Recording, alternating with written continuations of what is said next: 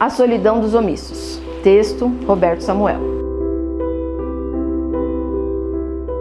As muralhas do meu castelo estão altas, firmes e existe um canal profundo e cheio de jacarés no entorno dessa construção, me protegendo da presença dos moradores, das vilas e dos perigos que dali podem advir. Se é solitário aqui, sim, mas não me importo de quase sempre ter a solidão por companhia. Gosto do silêncio, do barulho do vento, me sinto livre na ausência. Do alto da torre mais elevada daqui, é possível observar ao longe as montanhas eternamente cobertas de verde. Também consigo ver as plantações que se estendem pelo vale até onde os olhos podem enxergar. Terra boa, gente forte, trabalhadeira, e todo final de tarde eu os observo em seu lento e preguiçoso caminhar em direção aos seus lares depois de um dia de labuta.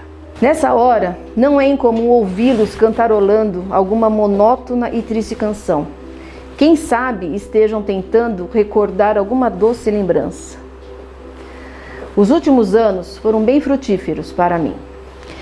Os meus celeiros já estão abarrotados e ainda há muitos grãos para serem colhidos nos campos.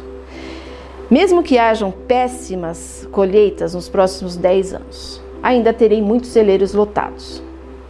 A fome nunca baterá à minha porta ou à porta dos meus. Mesmo assim, acho prudente mandar construir outros galpões aqui e em várias partes da Terra-média. No campo dos desvalidos, na vila dos ausentes e nos locais mais distantes.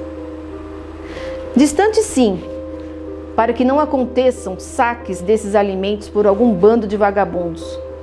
Com isso, terei mantimentos até para a geração dos meus tataranetos. Graças a Deus. Oxe, vocês não acham que eu estou certo de ser precavido? Cada um que cuide de seu futuro.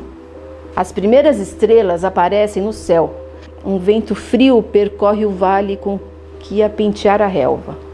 O orvalho começa a se acumular nas folhas, nas flores, nas plantações, sobre os telhados dos casebres distantes mesmo ao longe, é possível ver os pequeninos lares iluminados por uma trêmula e frágil luz amarelada de um lampião. Por favor, não me julguem tão rápido. Ora, isso também não me importa. Eu sou igual a vocês. Percebam, caso me dessem um acesso de loucura e eu resolvesse distribuir parte do que acumulei nesses anos entre os miseráveis dessa terra, daria para alimentá-los por anos a fio. Concordo. Mas o que, que eu ganharia com isso? Após alguns anos, veria meus estoques baixarem. Essa seria a minha paga? E ainda correria o risco de eles, depois de alimentados e fortalecidos, me atacarem para se apossar do que é meu, do que acumulei com tanto sacrifício durante toda a minha existência? E depois de acabar meus estoques, eles voltariam a ter fome. Por que alimentar quem poderá um dia me atacar? Por quê? Por que abrir mão desse controle? Me diga uma coisa: você compartilha seus bens, sua comida? Ou divide e quer doar somente os pertences alheios?